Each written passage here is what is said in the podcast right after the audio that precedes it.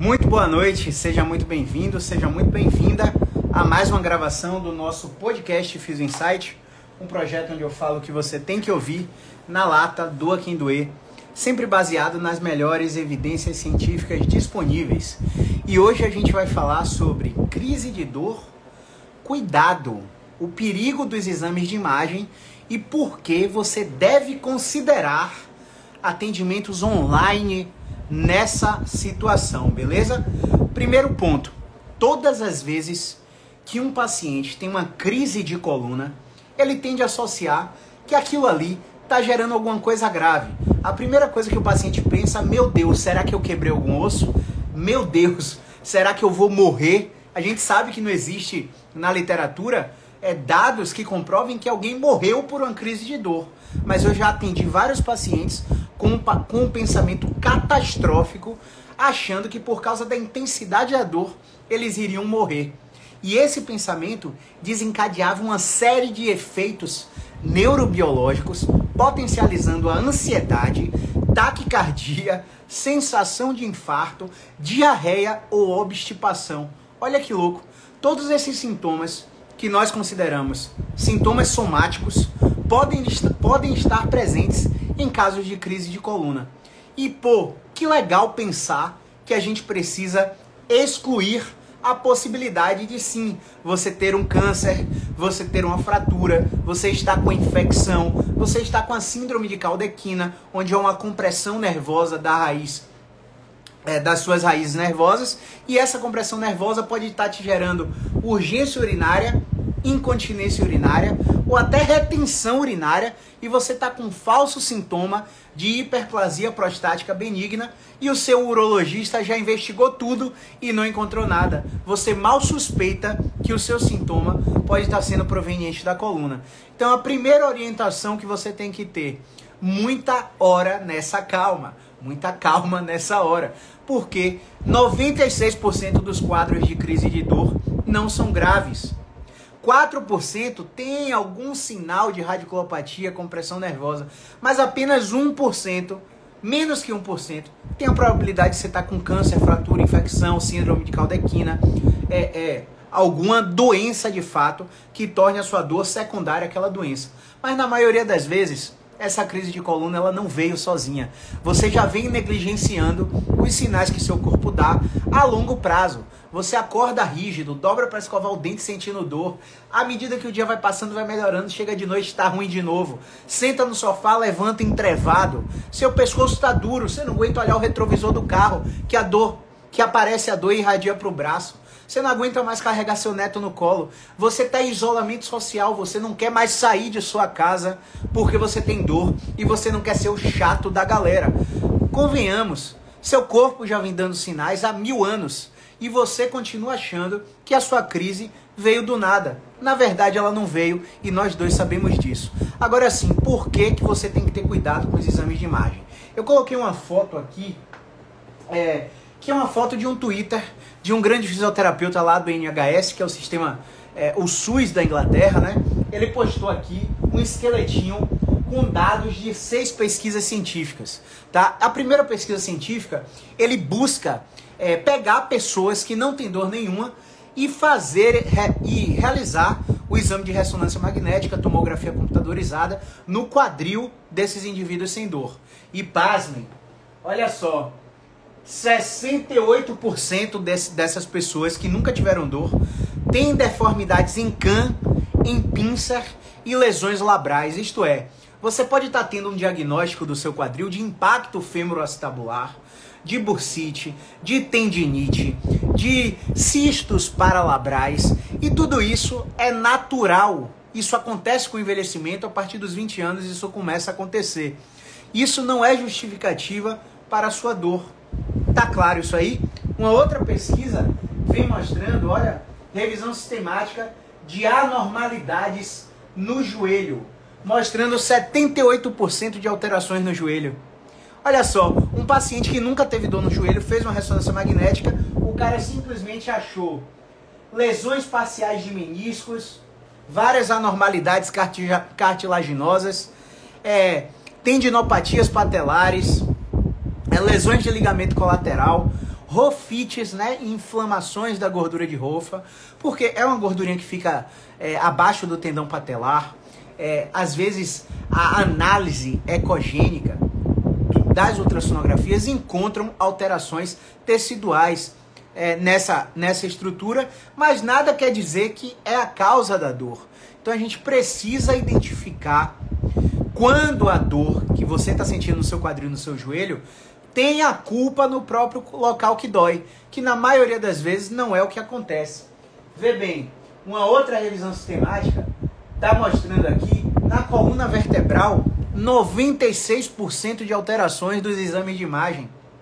Isto é, você, você que nunca teve dor fez uma ressonância magnética e encontrou alteração no exame de imagem. Gente, por que cuidado? Porque o impacto da comunicação que o médico, ou que o fisioterapeuta, ou que o psicólogo, farmacêutico, enfermeiro, educador físico, qualquer profissional da saúde, o impacto das palavras desse profissional gera informações de afeto positivo ou de afeto negativo que entram como se fosse um tiro de canhão no seu cérebro. E o seu cérebro faz cálculos milimétricos em frações de segundos, planejando uma prospecção futura do que poderia acontecer depois daquele diagnóstico. Você começa a projetar, meu Deus, será que eu vou ficar inválido? Será que eu vou depender do meu filho? Será que eu vou ter que andar de andador? Será que eu vou para cadeira de roda? Aquele médico me falou que a hérnia estava pinçando o meu nervo e estava é, é, comprimindo o meu nervo e eu poderia ficar sem andar se eu não operasse. Gente, 4% das hérnias de disco são cirúrgicas. Eu falei 4%, eu não falei 10, eu não falei 15, eu não falei 30, eu estou falando 4% das hérnias de disco são cirúrgicas. Durante a pandemia, você sabe o que aconteceu em Aston, em Sírio-Libanês, em Sara, nos hospitais privados pelo Brasil? 78% das cirurgias eletivas foram canceladas e a prioridade era para cirurgias de urgência e emergência. E sabe o que aconteceu? Mais de 90% das pessoas que estavam na lista de espera para essas cirurgias tiveram melhoras naturais melhoras e resoluções espontâneas, remissões de seus quadros, porque não operaram. Então, quem está inscrito no workshop de habilidades sociais e terapia cognitivo-comportamental, aplicado ao desenvolvimento profissional e ao tratamento da dor, no qual o primeiro dia foi sábado agora, que uma psicóloga maravilhosa ministrou uma aula pra gente. Na segunda aula, ela vai trazer dois artigos científicos que, fa que fazem a comparação de pacientes que foram para cirurgia e de pacientes que foram para cirurgia Chan. Que diabo é cirurgia Chan? Cirurgia Chan é aquela cirurgia falsa, onde você faz toda a consulta pré-anestésica, onde você faz é, todos os exames cardiológicos e preparatórios para ir para a cirurgia, você toma anestesia, é sedado, a incisão cirúrgica é realizada, mas o procedimento ou seja, a raspagem do menisco, a debridação artroscópica daquela articulação, a remoção dos fragmentos e corpos livres que a ressonância magnética acusou que você tinha, não é realizado na cirurgia falsa. E sabe o que esses estudos fazem? Acompanham os pacientes que fizeram de fato o procedimento e os pacientes que não fizeram o procedimento, mas acharam que o procedimento foi feito. O grupo placebo. E aí o que, é que acontece? Ao longo de seis meses e um ano, os dois grupos melhoraram de forma igualitária. Houve a mesma melhora aconteceu nos dois grupos. Como que você explica isso? A intenção de tratar, a expectativa positiva, porque a explicação que foi dado foi dada para o paciente foi a seguinte: olha, você está com a estrutura lesionada, nós vamos corrigir essa estrutura e você vai melhorar. O paciente acha que o corpo dele tem apenas um defeito, que a dor é somente por causa daquilo, e aquilo sendo removido, a dor vai melhorar. Ou seja, ele implanta uma super expectativa de melhora ali, e o efeito placebo no cérebro come no centro, a cascata de opioides é descarregada no organismo, e o que é que acontece? O paciente de fato melhora mesmo no grupo que a cirurgia não foi realizada. Isso acontece com as pessoas que recebem uma cápsula do remédio e uma cápsula de farinha, achando que a farinha é remédio. Eu gosto de dar, de fazer uma, uma analogia muito importante. É, eu, eu, certa vez eu fiz um curso de desenvolvimento, pro, de desenvolvimento pessoal, é, de biohacking, da, da, enfim, um curso de desenvolvimento pessoal, e o ministrante do curso era o Gabriel Goff. E o Gabriel Goff, ele, ele tem umas ondas, umas paradas muito loucas, que ele, ele, ele viaja para umas trilhas na Amazônia tal, e ele estava contando um relato de um dos integrantes de sua equipe, que, salvo engano, tá pessoal, posso estar errado, quem participou desse curso também vai saber contar essa história. Um dos participantes que estava nessa trilha foi picado por uma cobra. E o guia dessa cobra tinha todo aquele aspecto de índio, de pajé, né, de, sei lá, é, aquela cultura de que conhecia tudo naquela mata, as plantas.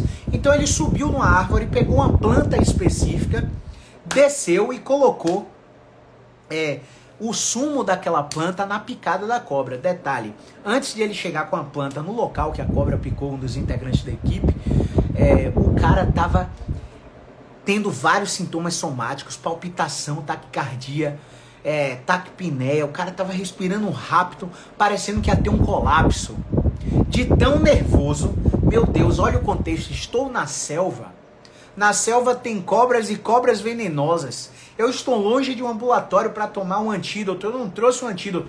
Milissegundos, a mente desse integrante projetou o cenário mais catastrófico possível no qual ele não poderia lidar.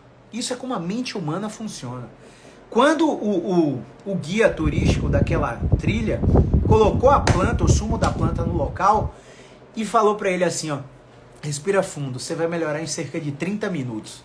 Em menos de dois minutos, todos os sintomas somáticos do cara tinham, tinham desaparecido. E aí todo mundo aplaudiu o cara e, pô, meu Deus, salvou a vida do cara, aquela cobra era venenosa. Quando chegou na no local, na pousada que eles estavam hospedados, o cara foi lá e perguntou pro pajé o que é que tinha naquela planta. E o pajé falou nada. Ele acreditava que tinha sido envenenado e ele acreditou que a planta era o antídoto. Simples assim. Então, eu estou fazendo essa analogia aqui para que você entenda que há um efeito psicológico, social, comportamental muito negativo em você realizar um exame de imagem, um exame de sangue, um exame é, eletroneuromiográfico, aquele horrível que você bota várias agulhas, toma um choque para testar a condição elétrica do seu nervo. E cara, isso não é uma alusão para que você não faça check-up ou para que você não vá no médico ou para que você não faça seus exames, não. Isso é restrito ao cenário de crise de dor na coluna. Se você tem uma crise de dor na coluna e logo após essa crise você vai direto para um serviço de emergência médica, a chance de superdiagnóstico, o overdiagnose, de supertratamento, o overtreatment, é muito grande. Você vai fazer um exame de imagem, vai achar um bocado de alteração natural da idade que nada tem a ver com a sua dor. Na maioria esmagadora do caso, dos casos, 99% dos casos, tem nada a ver com sua dor. E aí você vai acreditar que sua dor é por causa daquilo. E talvez você tome uma decisão de cirurgia sem a necessidade.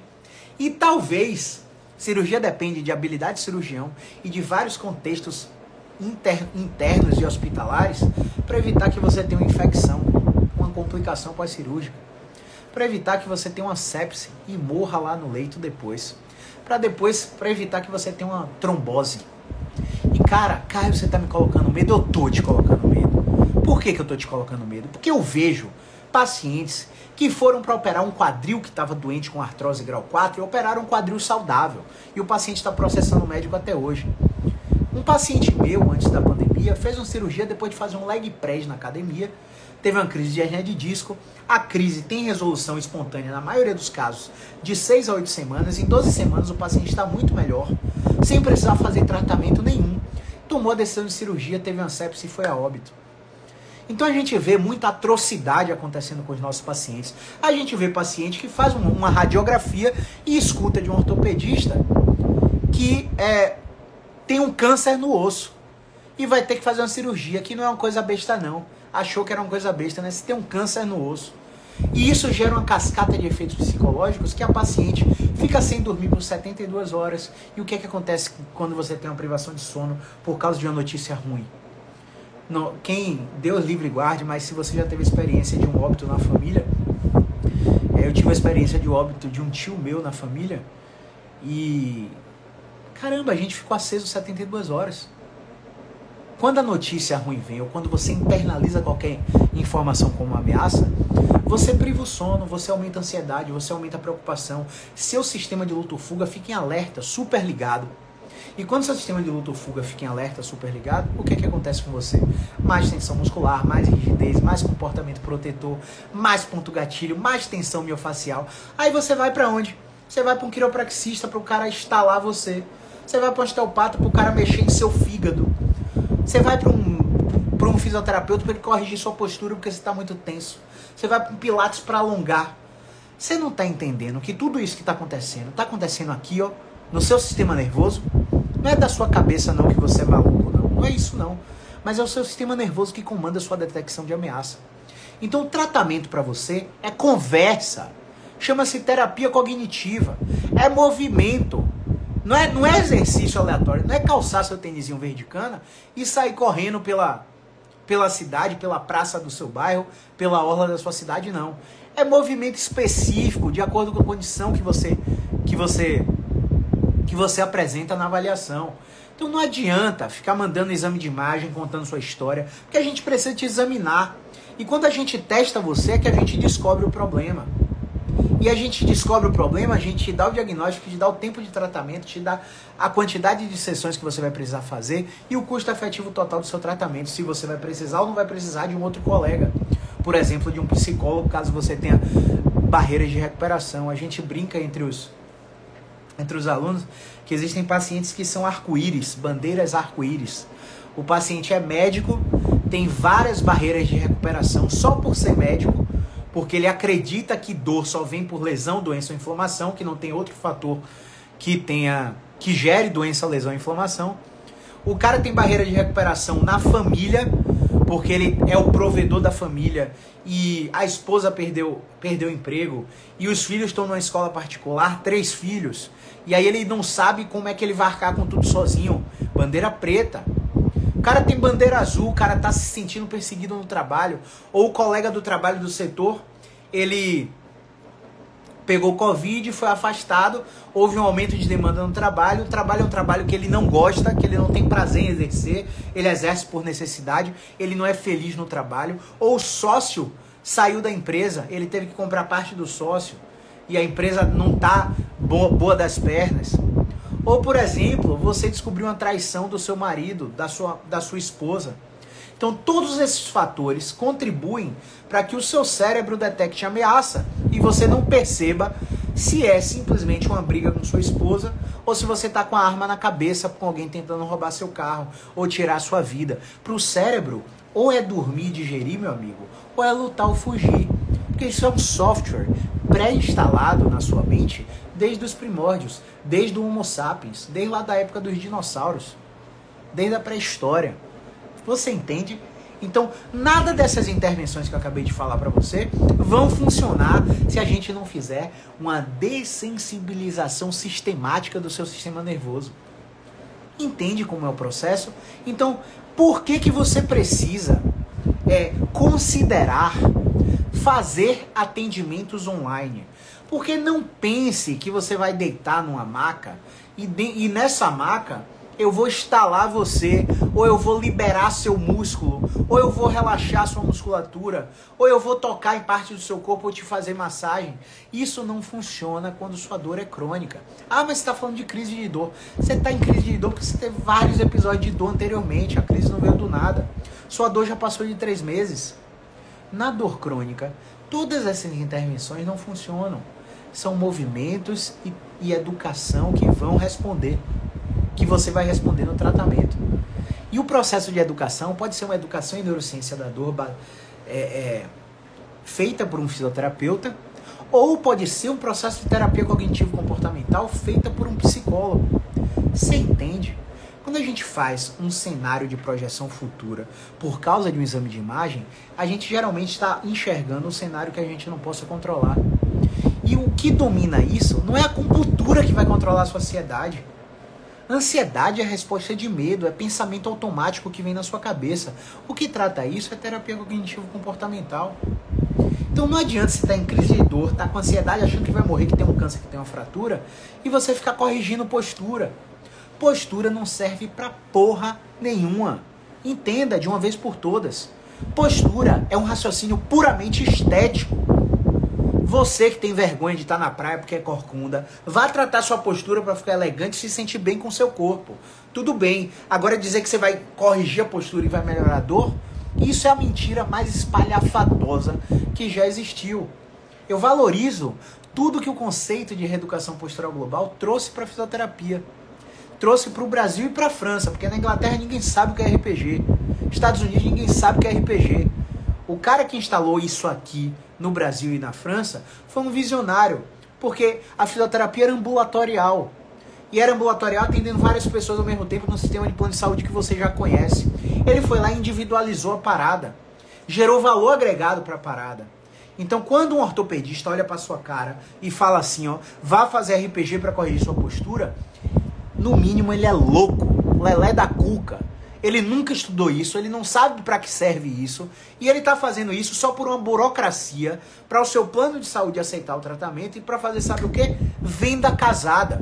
Para você rodar em todos os serviços da clínica dele. Porque em todos os serviços da clínica dele, seu plano de saúde é aceito e você acha que quanto mais é melhor. Então você faz na clínica Pilates, você faz na clínica RPG, ele faz uma falcatrua com seu plano de saúde para aceitar você fazer osteopatia também. E quando você menos espera, o que, é que acontece no seu plano de saúde? Um aumento exorbitante. É claro, você está usando indevidamente sem precisar. Ah, mas ele disse que eu preciso. Não, ele só queria te vender. Ele não sabe porra nenhuma que você precisa. E aí, quando o paciente chega pra gente, que escuta as informações baseadas em ciência, fala assim, Caio, mas por que, que o ortopedista não disse isso? Não estuda isso, cara. Médico não estuda fisioterapia. Assim como fisioterapeuta não, escuta, não estuda medicina. Se você chegar para mim com crise de coluna, dor aguda, lancinante, perda progressiva de força, incontinência urinária, febre junto com a dor, perda de peso sem motivo, trauma, queda ou acidente, a ponta do seu pé não levanta, eu vou olhar para sua cara e vou fazer o quê? Saia daqui correndo. Vá para uma emergência. Seu caso é médico, não é fisioterapêutica. Não é fisioterapêutico. Por quê? Porque eu não entendo de medicina, cara. E você provavelmente está com um problema secundário à sua dor que é grave. E se o seu problema é grave, tem uma doença escondida na sua dor, não é com o fisioterapeuta que você precisa tratar, é com o médico. Ah, Caio, mas você não falou que menos de 1% dos casos? Sim. Mas a exceção existe. O negócio é que todo mundo na internet trata tudo como se fosse é, a regra.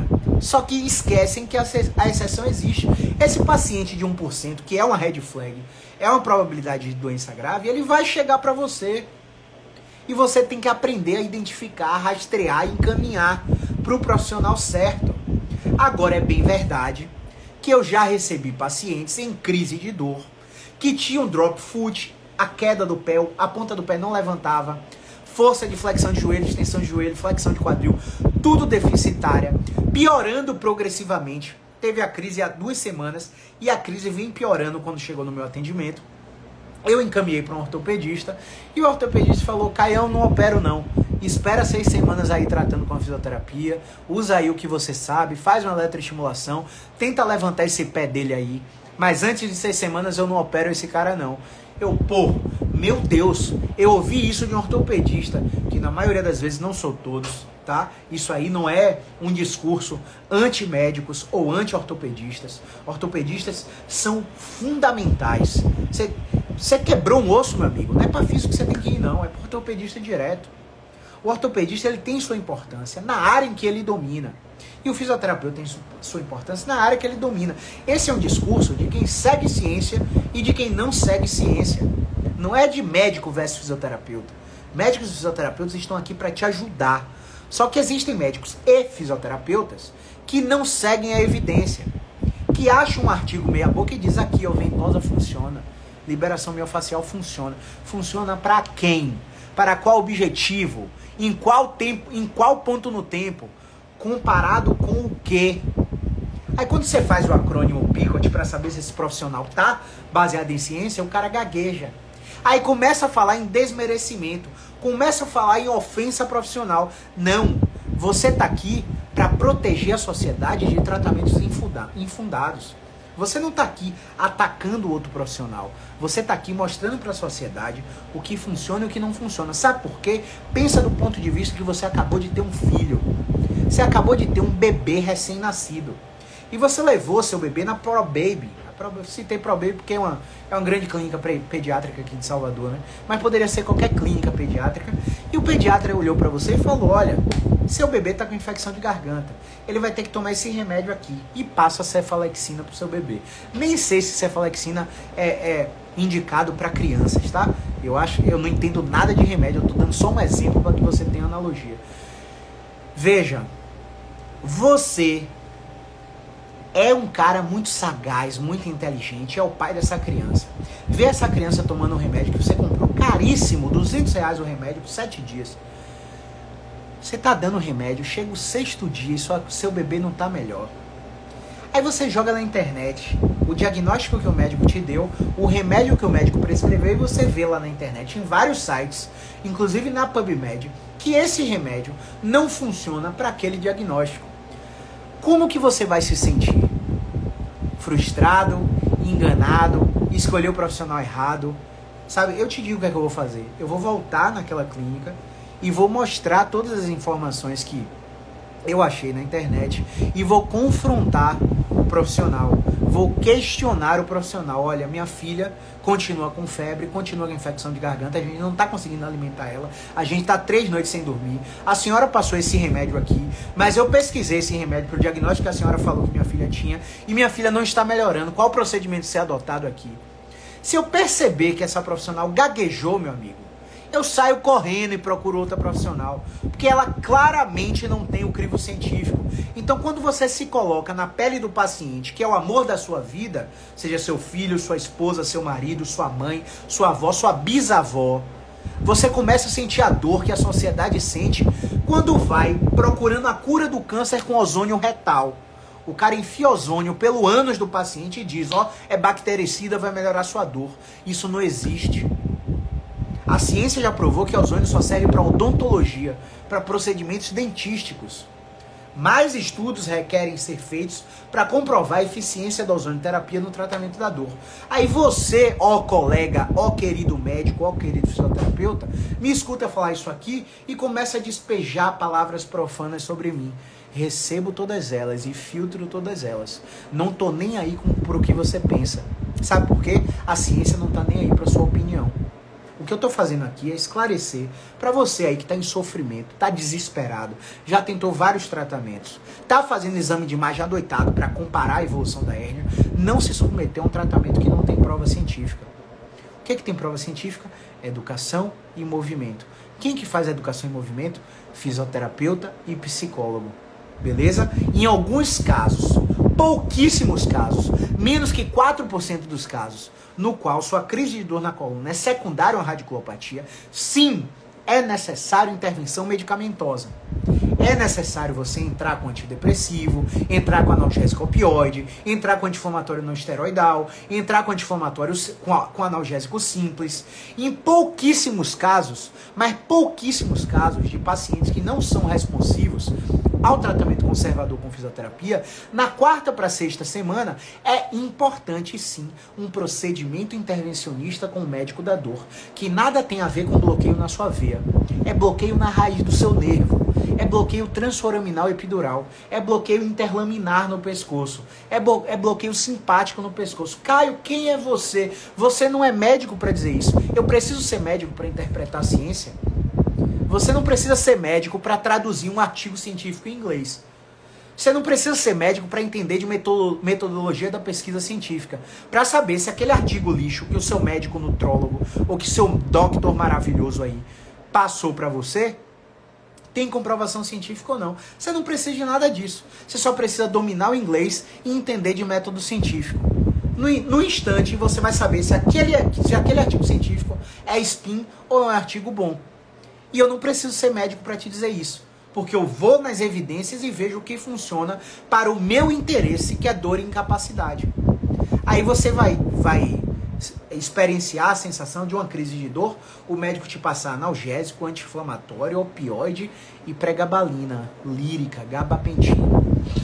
A evidência científica já mostra que pregabalina, gabapentina, é, é, é, lírica, essas medicações geram uma letargia, gera náusea e não são eficazes para crise de dor na coluna com nervo com, com crise ciática irradiada para a perna ou crise cervical irradiada para o braço. Você toma, toma, toma, toma, toma o diabo do remédio, você não melhora. Você ainda fica com esses sintomas de náusea, de letargia e você provavelmente já está com um pico de ansiedade lá em cima porque sua dor não é resolvida por nenhum profissional da saúde.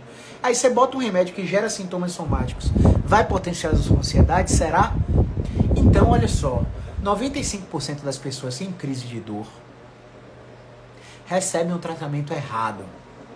E cara, entenda errado como relativo. Porque hoje o que eu estou falando aqui eu considero errado baseado em ciência. Mas daqui a dois meses, né? Hoje, que dia, que dia é hoje? Hoje é 19 de junho. No dia primeiro, no dia primeiro, o que é que vai acontecer? No, no dia primeiro, vai aparecer aqui uma série de três envios de e-mail. Um da Pedro, um da PubMed e um da BNJ. Todo dia primeiro eu recebo. Eu leio o resumo desses e-mails e vejo o que faz sentido para minha prática clínica, pego o artigo científico e traduzo ele. E eu vejo se dá para implementar aquilo na minha prática clínica. Eu vou receber isso aqui todo dia primeiro. Todo dia primeiro eu recebo isso. E aí pode ser que o que eu tô te dizendo que é errado hoje se torne certo amanhã. E essa é a beleza da ciência. Essa é a beleza, a ciência se autocorrige. Se uma coisa não vem dando resultado ao longo do tempo, do nada um grupo de pesquisadores vai lá e faz um artigo científico com rigor metodológico maior e observa que aquilo ali passou a ter efeito para uma população específica. E eu melhoro o seu tratamento, eu boto o seu tratamento 10 anos à frente do nosso tempo. Porque a média que um artigo científico é implementado na prática clínica é de uma década. Na média. Então você que está aí fazendo tratamento convencional hoje, você está recebendo um tratamento de 10 anos atrás. Porque apenas 5% dos profissionais têm letramento científico. Primeiro param na barreira da língua e quando passam da barreira da língua não tem letramento científico. Quando aprendem a ter letramento científico, o número de profissionais baseado em evidência cai absurdamente. Então, cuidado com o profissional que você escolhe para tratar suas crises de coluna. Por que, que, de uma vez por todas, por que, que você precisa considerar? Por que, que você precisa considerar ser atendido de forma online? Porque a gente não toca em você. Você só precisa de uma câmera de um celular, um lugar para sentar e um lugar para deitar, que pode ser seu chão, seu sofá, sua cama. Você só precisa de parede para encostar e um lugar para sentar. E eu só, você só precisa de uma canequinha. Cadê? Não tem aqui agora não. Mas você só precisa de uma canequinha para colocar seu celular em pé apoiado na caneca do seu café da manhã. Porque eu só preciso te ver do quadril para cima em pé na minha frente. E a partir daí, eu vou te examinar exatamente como se você tivesse lá no consultório presencial. Porque o exame físico é feito com testes de movimento.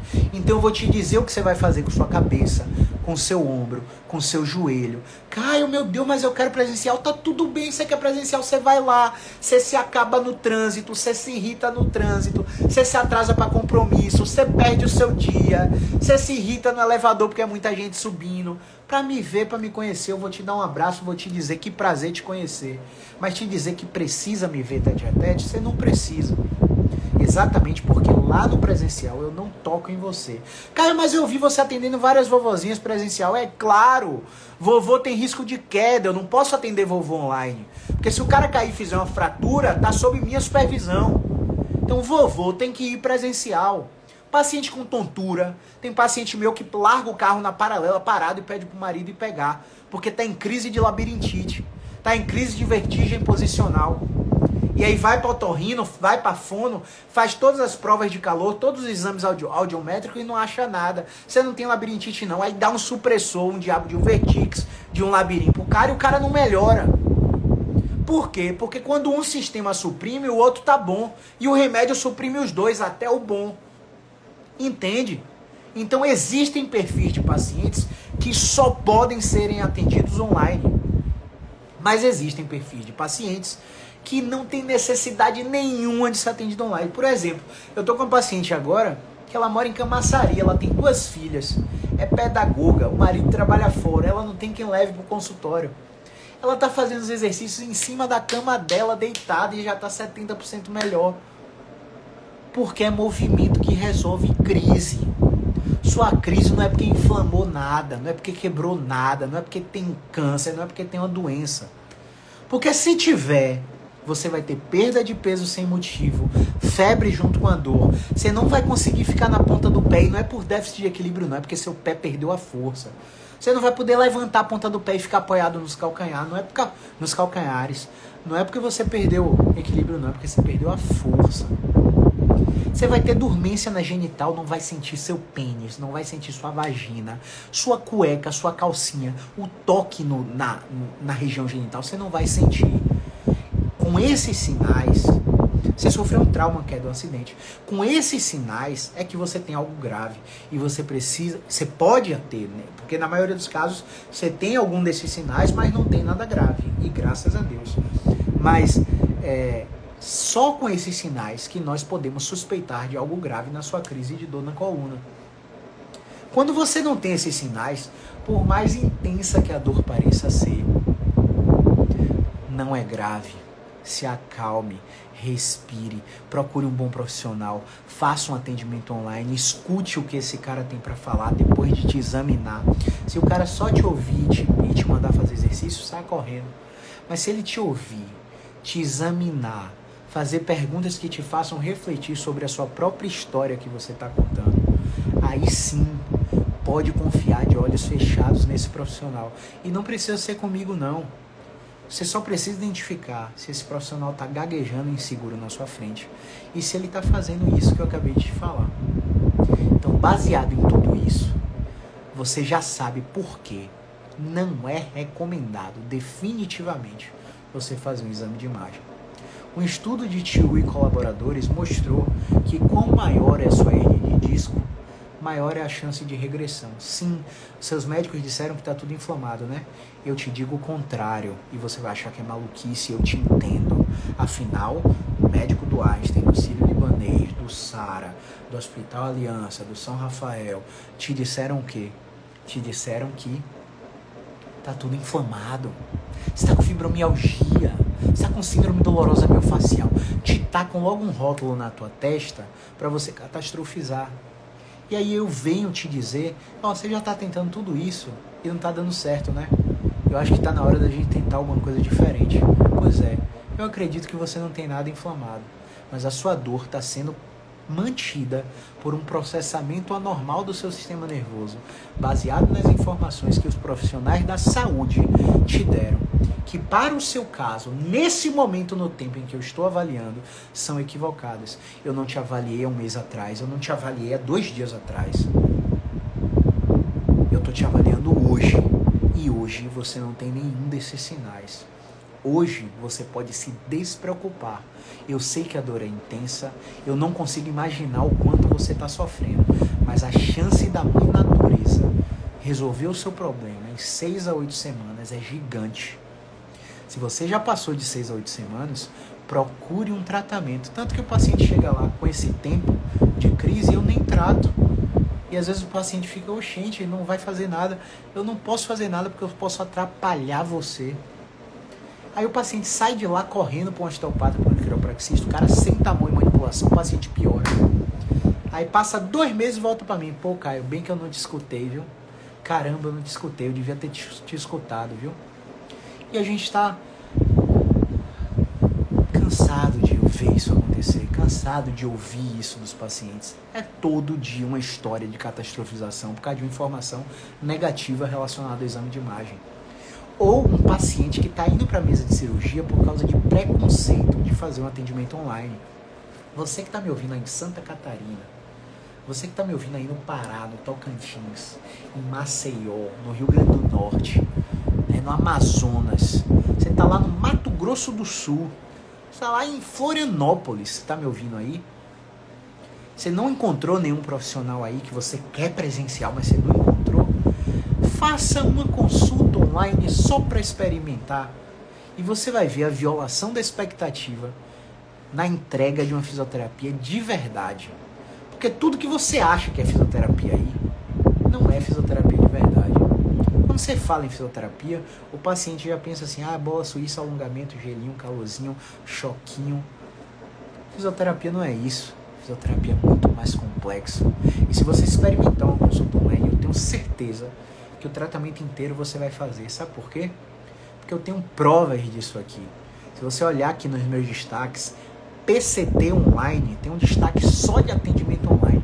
Paciente em Boston, nos Estados Unidos, paciente na Austrália, paciente em Portugal, paciente, é, paciente na Nova Zelândia, paciente na Escócia, paciente em São Paulo, paciente no Espírito Santo, paciente em Ilhéus, ó, paciente que em crise de coluna com dor irradiada indo para mesa de cirurgia fez o tratamento inteiro online. Paciente de Salvador que não quer pegar trânsito, faz a chamada de vida e faz o atendimento. Então, vocês precisam entender que isso é o custo de oportunidade que vocês estão perdendo. Essa, essa semana um paciente desistiu de fazer o atendimento presencial e optou pelo online. Eu, mas por que, que você está fazendo online agora? Você sempre quis presencial? Ah, porque eu gasto muito de Uber. É 50 reais de Uber todo dia que eu venho aqui. Ou seja, na semana 200 reais. Quer dizer, na, no mês 200 reais. Ela ia uma vez por semana. Vai ser 200 conto de economia. Que já vai pagar a parcela do plano de tratamento que ela fechou comigo. Só porque ela vai fazer online. Fora o tempo de trânsito, fora estar tá no conforto do seu lar. Se você quiser deitar na sua cama para fazer, beber uma água, ir no seu banheiro então pare de preconceito. Por mais que a crise pareça intensa, não é da emergência que você precisa, a não ser que você tenha os sinais que eu citei aqui na live, beleza? Então era isso que eu tinha para falar. Muito obrigado a todo mundo que acompanhou até aqui, todo mundo que passou por essa live. Deixa eu ver se chegaram perguntas. Não, forte e verdade. Grande Elide Leite, obrigado pelo comentário. Grande Giz, tô de olho nos desafios de vocês, hein? Boa. No questions. Nenhuma pergunta, então é isso. Vamos encerrar por aqui. Vamos deixar a live salva. Vai subir para o YouTube, Spotify, Apple Podcast para você assistir a reprise como você quiser. E se você conhece alguém que está em crise de coluna, clica nesse aviãozinho e manda essa live para essa pessoa entender como deveria ser o processo de tratamento dele, tá? É isso, pessoal. Qualquer dúvida, estamos na caixinha dos stories, é só mandar pergunta lá. É isso. Movimento é vida.